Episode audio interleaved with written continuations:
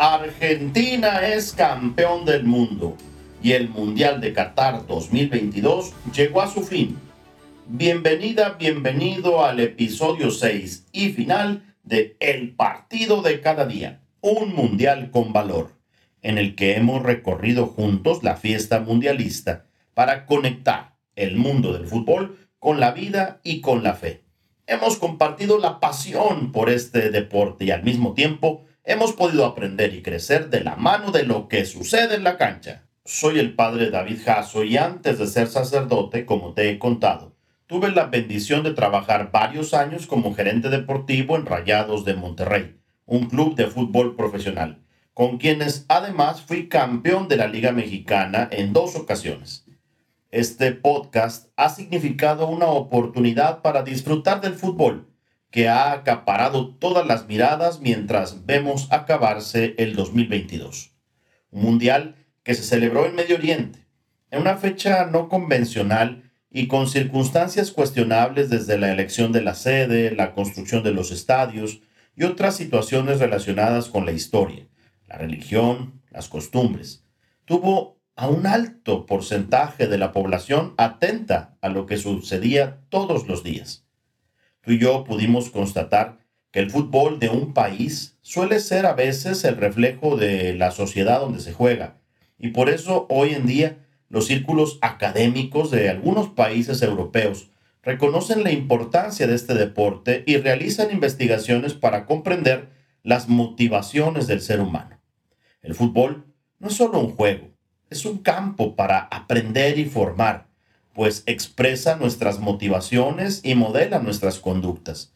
Por eso incluso hay libros y ensayos que exponen la relación del fútbol con la política, la economía, la pedagogía, los negocios, la mercadotecnia y otras circunstancias, incluso las ciencias exactas, aunque esta vez el modelo matemático de la Universidad de Oxford falló, pues ponía a Brasil como campeón, cosa que no sucedió. El fútbol como fenómeno social forma parte de la cotidianidad y de nuestro pasado como humanidad. Es así que a la luz de algunos documentos de los obispos de Latinoamérica y el Caribe, particularmente el documento de Aparecida en el 2007, podemos decir que el balompié puede ser considerado como uno de los nuevos areópagos y centros de decisión, pues tiene que ver con el mundo de las comunicaciones, la construcción de la paz, la promoción de la mujer y de los niños, y el vastísimo areópago de la cultura, de la experimentación científica, de las relaciones internacionales. También el fútbol podría considerarse todo un campo misionero y pastoral, fruto de la cultura actual como parte del entretenimiento de millones y millones de personas que junto a otras opciones, a diario, llaman la atención y piden ser evangelizadas a través de servicios especiales que respondan a las diferentes actividades propias de la ciudad, como son el trabajo, el ocio, los deportes, el turismo, el arte, en fin. Es así que el fútbol puede ser considerado no solo un nuevo areópago, sino también un verdadero signo de los tiempos. Los signos de los tiempos, en palabras de teólogos expertos, son acontecimientos significativos que marcan la historia por su generalización y frecuencia. Desencadenan conciencia y conmoción, esperanza y orientación en una época, creando un consenso o un asentimiento básico universal entre creyentes y no creyentes frente a las necesidades y las aspiraciones que caracterizan la historia humana.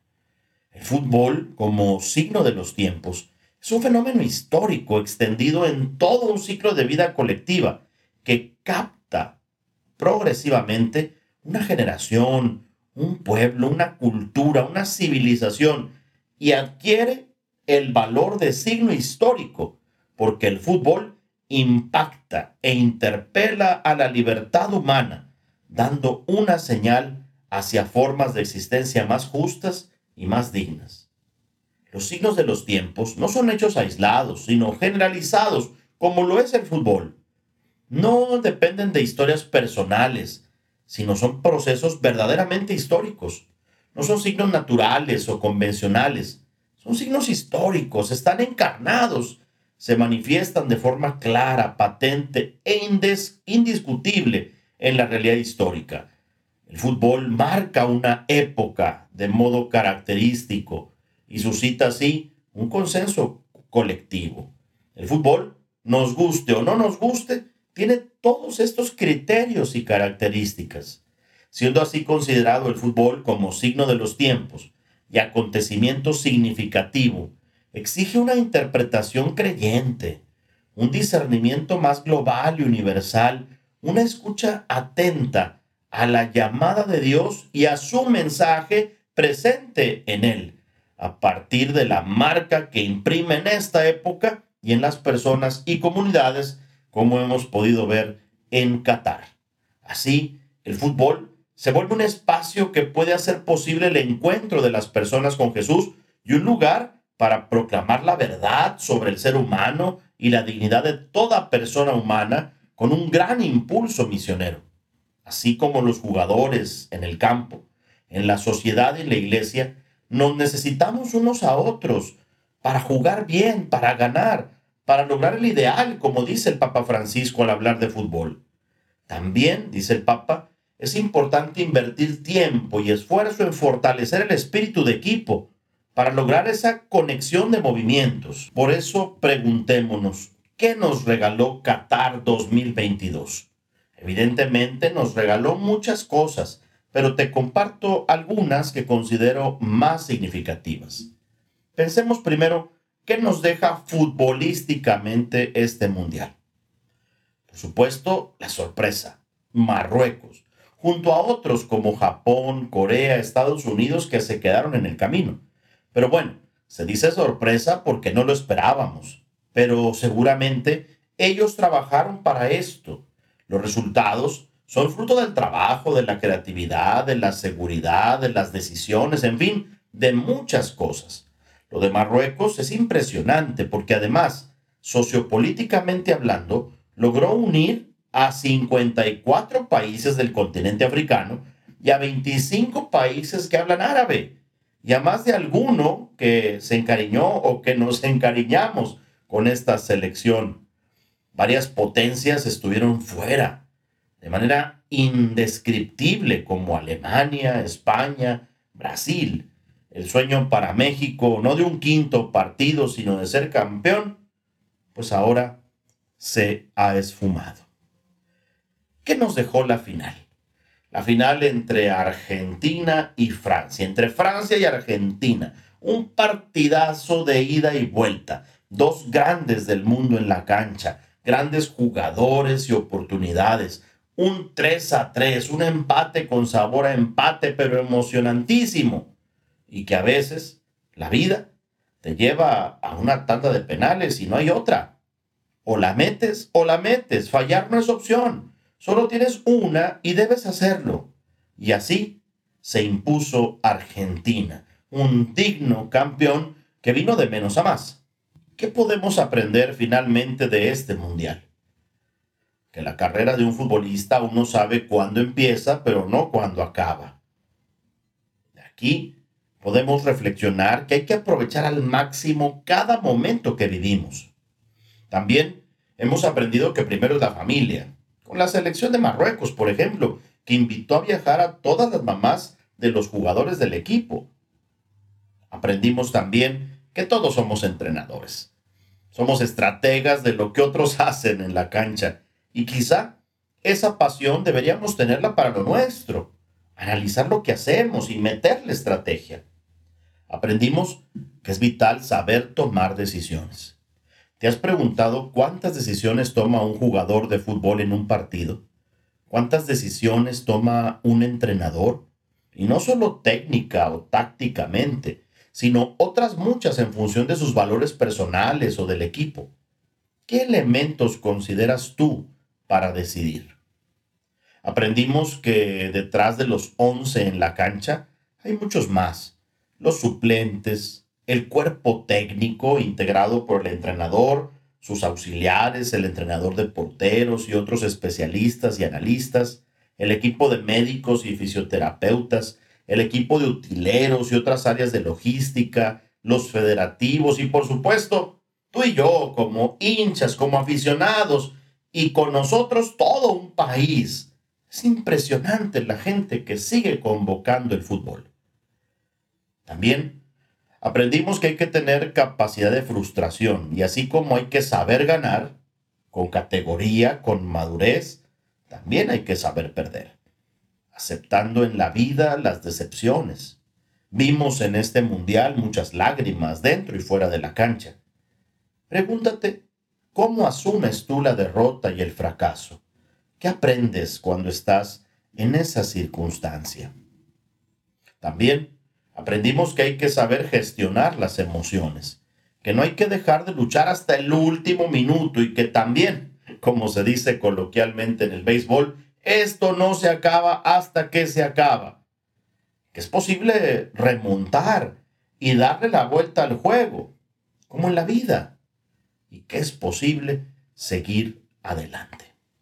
Aprendimos que así como en el fútbol se cambia de ritmo, se maneja un partido, se hacen cambios y se es flexible, en el sistema de juego. Así debe hacerse en los negocios, en la vida, en la planeación, en lo que hacemos. Hay que planear caminando o caminar planeando, siendo muy flexible siempre. Y que, como decíamos al principio, el fútbol es signo de los tiempos donde Dios también nos habla. ¿Qué nos regaló Qatar en camino al Mundial 2026? Nos regaló sueños cumplidos y por cumplir, historias por contar y otras por construir.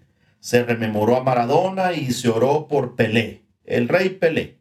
Grandes figuras consumadas en la cancha y otras muchas promesas. Adiós, Qatar 2022. Y bienvenidas las Olimpiadas del 2024. Y luego el Mundial en casa, en 2026, donde compartiremos sede con Canadá, y Estados Unidos.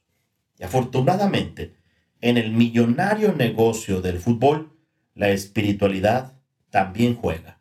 Y así lo dejó ver el Papa Francisco cuando se encontró con los jóvenes en la Jornada Mundial de la Juventud en Brasil. Dijo el Papa, Jesús nos ofrece algo más grande que la Copa del Mundo. Jesús nos pide que le sigamos toda la vida, que seamos sus discípulos, que juguemos en su equipo. ¿Qué hace un jugador cuando se le llama a ser parte de un equipo? Tiene que entrenarse y entrenarse mucho. Así es nuestra vida de discípulos. Pero nos pide que paguemos la entrada. Y la entrada es que nos entrenemos para estar en forma, para afrontar sin miedo las situaciones de la vida. Sean protagonistas, jueguen para adelante, paten para adelante, construyan un mundo mejor. Eso dijo el Papa, motivando no solo a los jóvenes, sino a todas y todos. Creo, en lo personal, que si Jesús es el Emanuel, que significa Dios con nosotros, sin duda está en la ciudad, en los clubes, en los estadios, en los equipos, en los profesionales del fútbol, en los jugadores, en los entrenadores. Dios también está en la cancha porque está en el corazón de cada una y de cada uno. Dios es un Padre que disfruta ver jugar a sus hijos realizados y felices, como lo desean todos los papás del mundo cuando ven a sus hijos e hijas patear un balón en una cancha. No olvidemos que hay que sudar la camiseta de la vida. Nunca lo olvides. Suda la camiseta en la cancha que Dios te ha regalado para ser campeón, para ser campeona y pidamos juntos siempre a Dios el pan, pero también el fútbol de cada día. Hoy nos despedimos de Qatar y de este mundial y de este podcast, agradeciéndote que me hayas escuchado. Argentina es el nuevo campeón del mundo y como dice mi amigo Víctor Manuel Bucetich, actual técnico de Rayados de Monterrey, la parte más importante la fundamental para saber cómo ser un campeón es estar convencido de que esto es de Dios. Empieza y termina con Dios. Pronto nos volveremos a encontrar y más allá de lo que hayamos dicho acá, lo relevante es lo que tú hayas podido aprender del fútbol y que puedas compartirlo con los demás.